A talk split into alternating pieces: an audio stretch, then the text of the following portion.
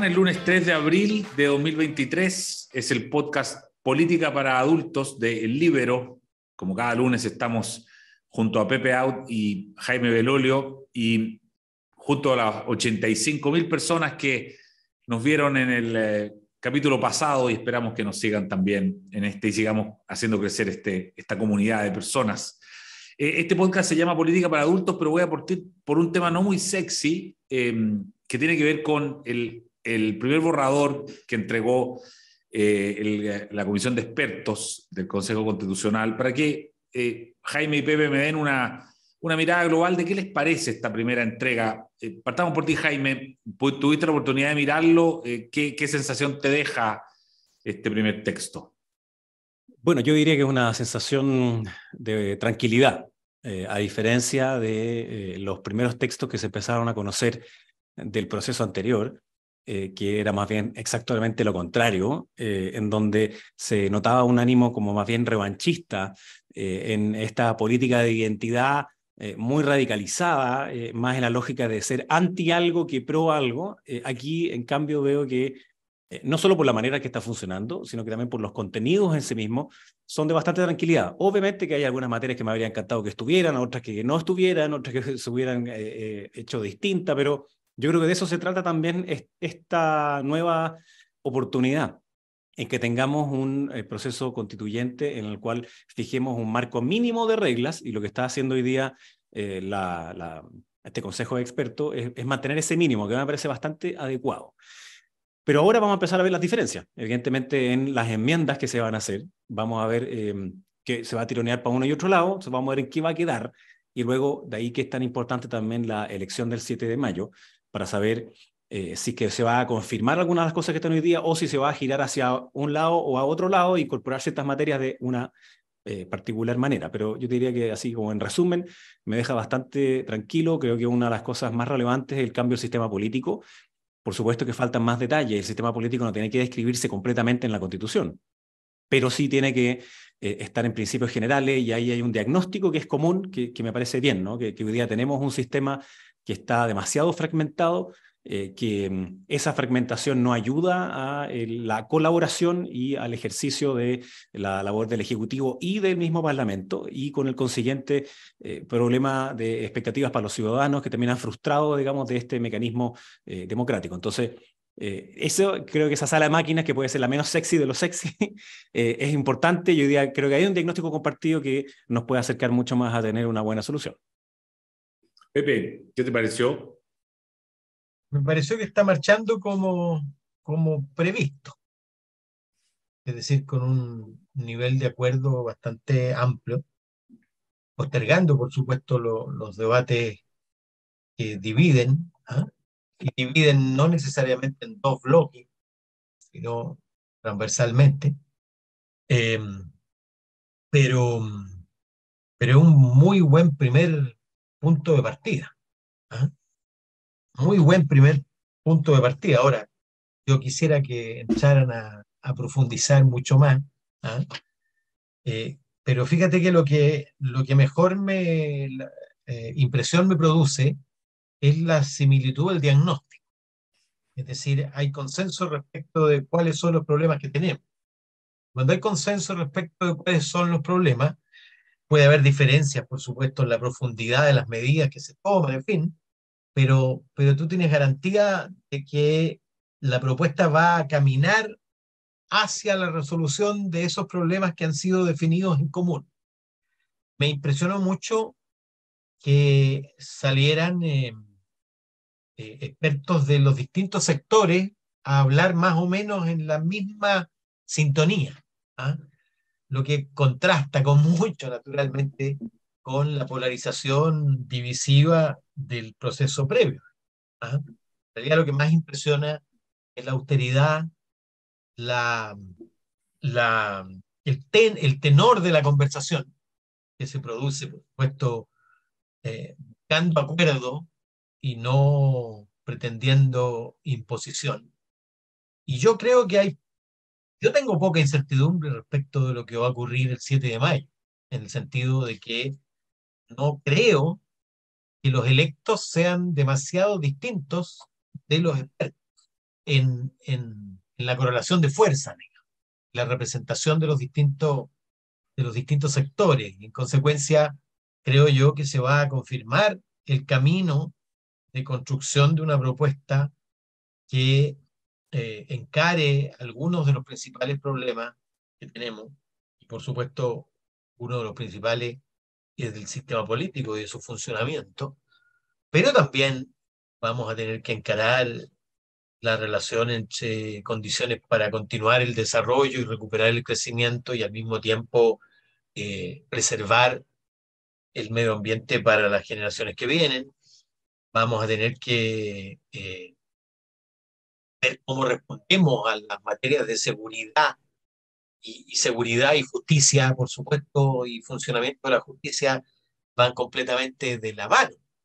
Fíjate que la cadena de, esta semana que termina, que terminó, eh, la mayor parte de la gente eh, valora, ha aumentado su valoración de carabineros, de la PDI y también de los alcaldes en el rol frente a la delincuencia, pero se mantiene muy crítico la valoración de la justicia y la fiscalía. ¿ah? Y a propósito de lo, de lo que se está discutiendo en el Congreso hoy día, eh, la mayoría asocia el aumento de la delincuencia con la falta de atribuciones de eh, carabineros y la PDI para enfrentarlo. ¿ah?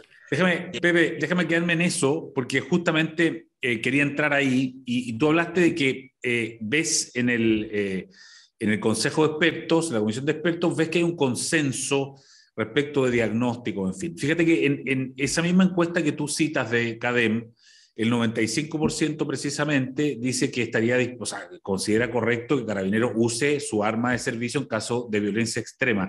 Sin embargo, pese a que hay casi unanimidad en la opinión pública respecto de, un asunto como ese, eh, está dividido el, eh, ambiente, eh, la opinión pública parece que no, pero sí el, mundo político, y vemos al gobierno con la ley Naín Retamal, que está tratando de cambiarla y vemos a la oposición, en cambio, que está tratando de mantener que se, que, se vote como en la Cámara de Diputados.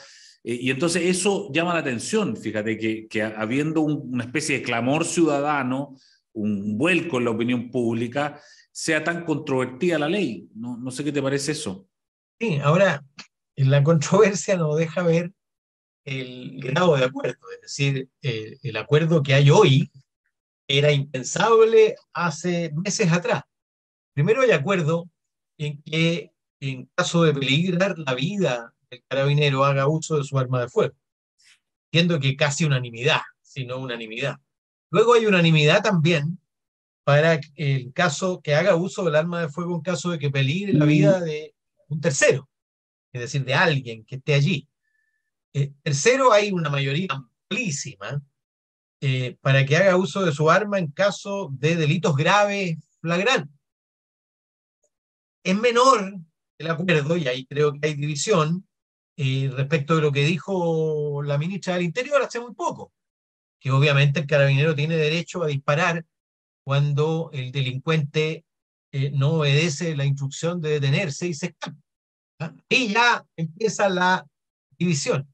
Pero, pero esa división está ocultando el nivel de acuerdo en, en, lo fundamental, que era, como te insisto, impensado hace unos meses atrás. Yo creo, por supuesto, que, eh, mira, yo he intentado leyendo ver cuál es exactamente el, la diferencia y francamente, aparte de una formalidad, lo que veo son más bien una diferencia de la disposición y de la actitud. ¿ah? más que eh, lo concreto, digamos, lo concreto. Van a reforzar la idea de que un carabinero que hace uso de su arma frente a una situación de violencia extrema inmediatamente pasa a ser imputado de un posible delito? Yo creo que eso está, escuchado a los distintos actores, escuchaba a La Torre debatiendo con Ramírez, eh, y, y, ahí hay acuerdo. ¿ah? Eso constituye un avance gigantesco respecto de lo que teníamos el año pasado, cuando los que gobiernan hoy estaban en la oposición, el antepasado en realidad. ¿ah? eh, o sea, se han adaptado a la realidad. ¿ah? Ahora hay, por supuesto, reticencias que yo las veo más en el, en el nivel de lo simbólico que en la votación concreta. Ahora tú tienes razón, eh, hay unanimidad en la opinión pública. Esto eh, transversalmente, ¿ah? sea de derecha, de centro o de izquierda, la verdad es que cuando tú tienes, mira, eh, el 2020, en febrero, CADEM medía respecto de la legitimidad del uso del arma de fuego por parte de carabineros en la PDI. Y el 48%, es decir, casi la mitad, ¿ah? eh, recelaba de esa, de esa acción. Hoy día recela solo frente a la misma pregunta, recela solo el 4%, desde el 48 al 4%. Eso significa que se pulverizaron las diferencias políticas, sociales, eh, porque además, eh, mientras más vulnerables son las personas, más disposición todavía a respaldar el uso de la fuerza. Eh, la posibilidad de aumentar penas a los encapuchados tiene un nivel de acuerdo gigantesco, que también es transversal. Yo no sé si a mí me tocó estar en el centro el, otro día, el Día del Combatiente, eh, una, tenía unas reuniones y recorrí CIE, caminé, y, y fíjate que no había visto tantas apreciaciones negativas sobre encapuchados, sobre la violencia. Mm. Además, era de día, entonces recién había unas manifestaciones estudiantiles y estaba suspendido el tránsito en la Alameda. Eh, yo te digo, no había visto el nivel de irritación ciudadana que observé ese día.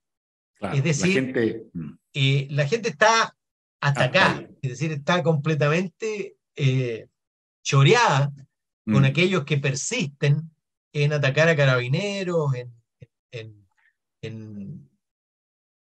no reivindicar nada concreto, simplemente gozar con el enfrentamiento y la, a carabineros y la expresión simbólica de su fuerza, en fin.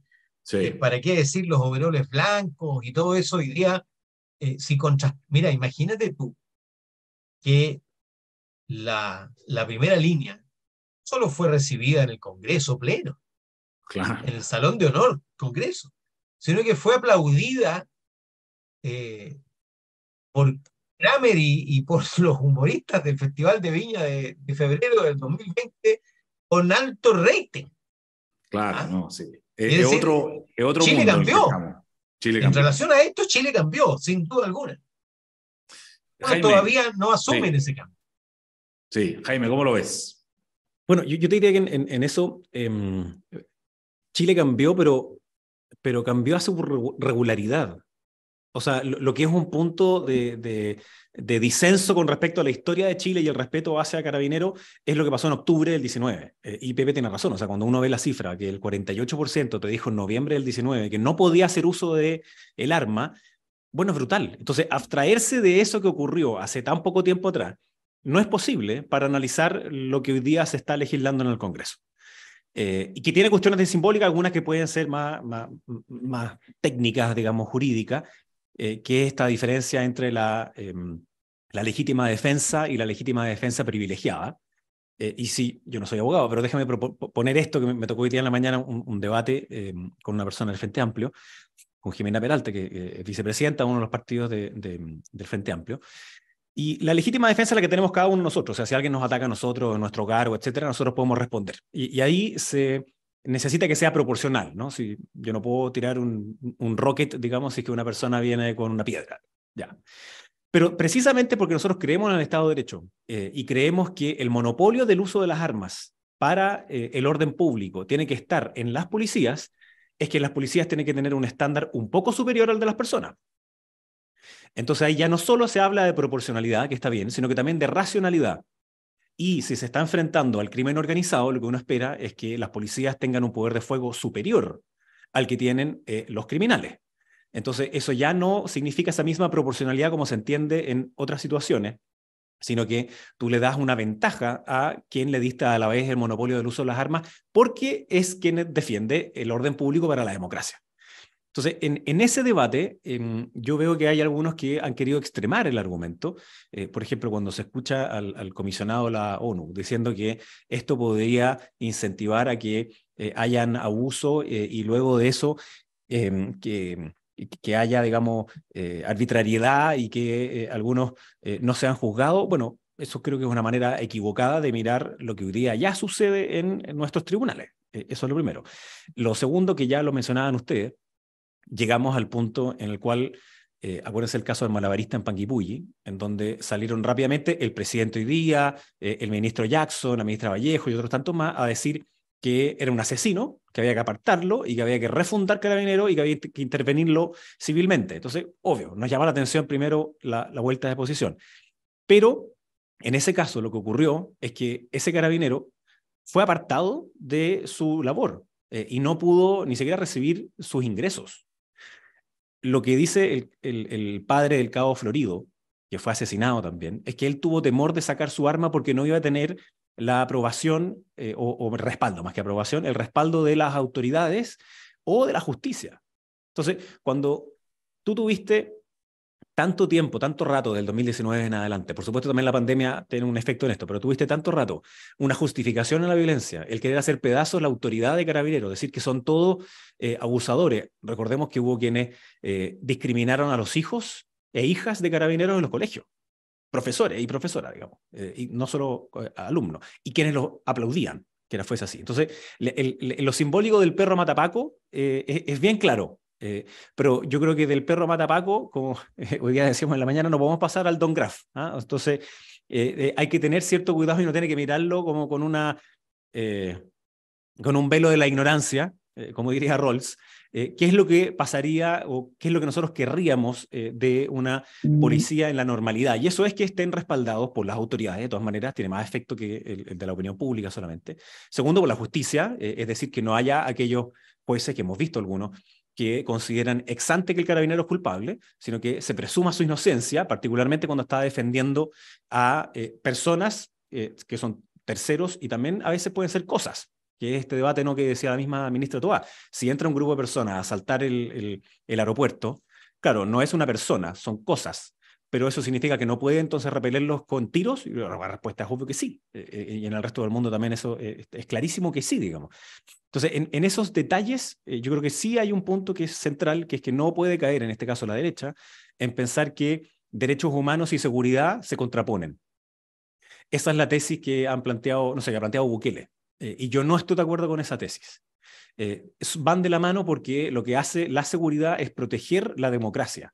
Entonces, obviamente que tienen que haber ciertas reglas en el uso de esa fuerza que hoy día creo que está desbandado hacia la, llamémoslo así, izquierda. Es decir, que se presume culpabilidad, se aparta de sus funciones y por tanto eh, es más bien una manera de desincentivar el uso del de, eh, arma eh, de manera legítima.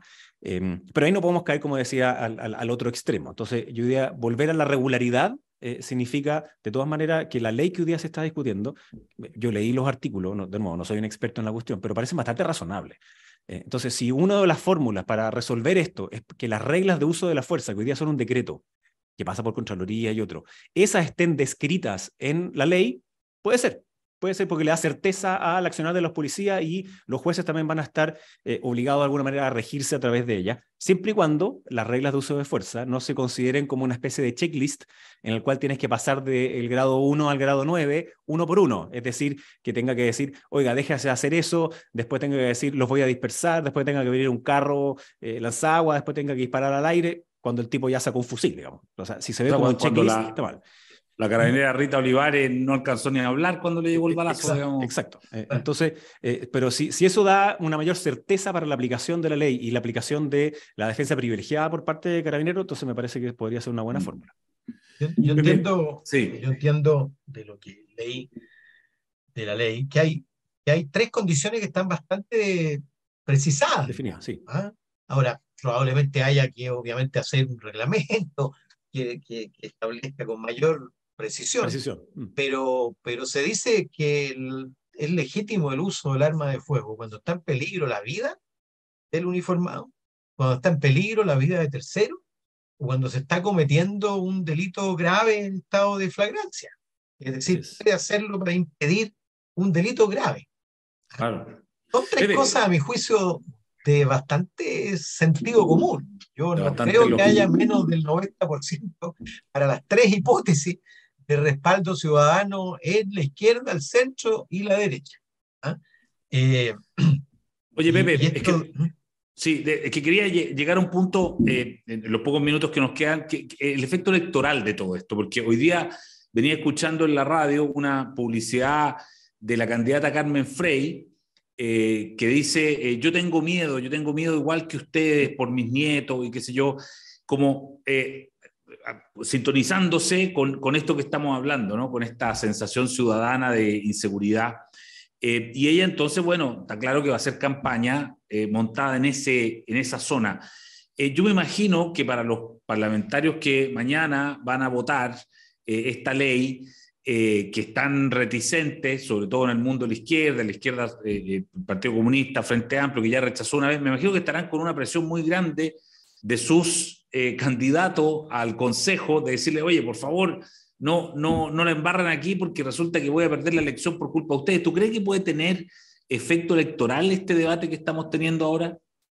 Sí, puede tenerlo, por supuesto. Eh, y el problema que existe es que hay una, un abismo, una disociación, un foso eh, cognitivo que separa a algunos de lo que es su barra brava, lo que es su electorado su electorado, el electorado del Partido Comunista es un electorado, siempre lo fue, mayoritariamente obrero, popular. Por supuesto, tiene, ha crecido mucho en otro segmento. Y ese otro segmento que le habla a través del Twitter y de base, se ha convertido en una señal más poderosa para sus líderes, y lo mismo pasa con el Frente Amplio, que el pueblo llano. Pero la hora de los que hubo, cuando tú sientas a conversar con una familia obrera de Estación Central, que está acosada por el narcotráfico, que está temerosa de que su hijo no pueda volver en la noche a la casa después del estudio del trabajo, eh, francamente tiene, tiene la misma demanda que tienen la gran mayoría de los chilenos. ¿ah?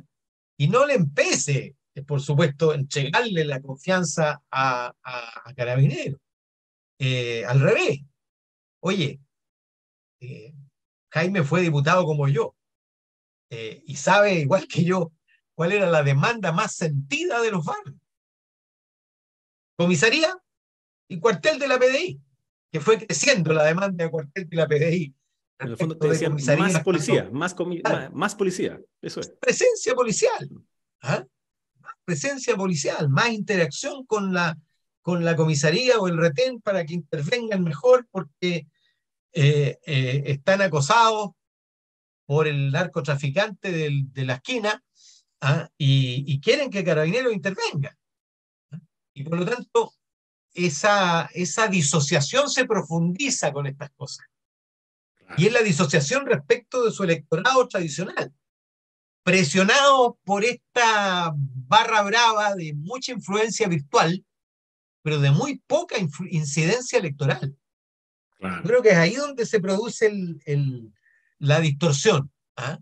Eh, yo, creo que les puede costar caro. Puede costar caro, sí. Puede costar eh, Jaime, caro. Jaime, tu, tu, mirada de esto mismo, el, efecto electoral que puede tener esto. Yo creo que lo tiene porque además complica eh, la convivencia interna en el gobierno y por tanto complica en la convivencia en su propia lista versus la lista que no, no acompañó, digamos, la lista oficialista. Em, ya se me olvidaron los nombres, así que por eso no las no, no, Unidad para Chile, la... Eh, sí, todo, por, Chile. todo por Chile la otra.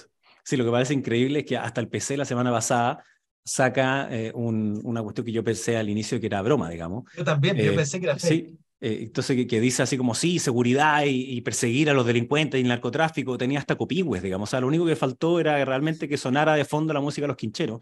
Eh, y, es que te da, te da cuenta en la posición que están ellos hoy día, pero cuando hay que votar, entonces se dan cuenta, eh, empiezan que no. ¿ah? Eh, y, y, fue grave, creo, para el gobierno que hayan votado en contra y particularmente después las palabras de la ministra Toa diciendo que esto no podía ser una ley gatillo fácil, porque lo que está indicando con el dedo es a quienes votaron a favor, porque el gobierno se lo había pedido, como en general el socialismo democrático. Eh, y, verdad, y la verdad es que para la ciudadanía hoy día quien tiene el gatillo fácil no es los carabineros, los que tienen gatillo fácil son los delincuentes. Entonces, volver a una situación de normalidad eh, significa poder establecer esas garantías eh, hoy día legales también en que eh, las policías puedan actuar. Entonces, ¿tiene un efecto en la, en, la elección para la constitución? Por supuesto que sí. Siendo la primera materia, obviamente que todos están haciendo hoy día campaña acerca de la seguridad. Obviamente la pregunta siguiente es, ¿qué, qué es lo que se puede poner en una constitución al respecto?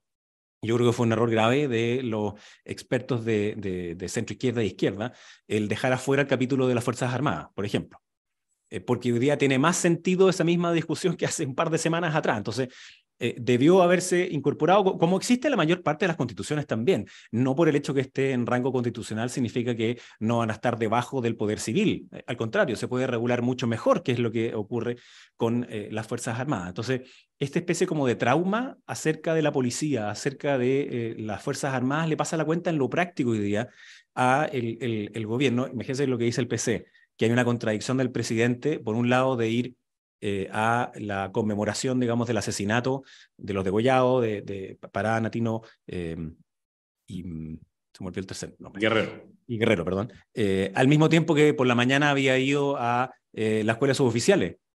Pero es que esa contradicción existe solamente en la mente del PC.